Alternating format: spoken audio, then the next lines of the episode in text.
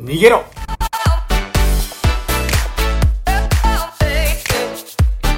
こんにちは、えー、オーデビットシリーズ、えー、神の愛を受け入れ神を愛する歩みへと。今回は17番目第3名の19章8節から10節。えこの場所にはですねサウルが、え災いの霊に悩まされていたサウル王様をなだめるべくダビデが一緒にそばに寄り添っていたわけですけどあのまあダビデのことも嫌いになったわけですよね。敵になったって書いてありますからね。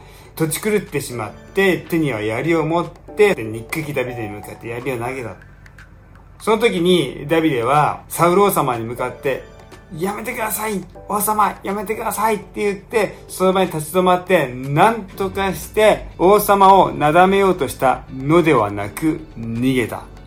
ですね。つわものは逃げる。えー、このことを押さえていきたいと思います。えー、こういう見言葉があるんですよね。信玄の22章の3節に、賢い者は災いを見て身を隠し、浅はかな者は入っていって痛い目に遭う。という見言葉があります。えー、サウルではありませんが私たちのことを襲ってくるものってありますよね。ありとあらゆる誘惑です。性的な誘惑やあもしくは金銭的な誘惑もあるかもしれません。名誉欲があるかもしれません。神様との関係を妨げるような誘惑礼拝を妨げてくるような誘惑。まあいろんな誘惑があると思うんですよね。その誘惑に対して自分が強いか試してみようと思ってそういった誘惑と戦っちゃいけない。逃げるんです。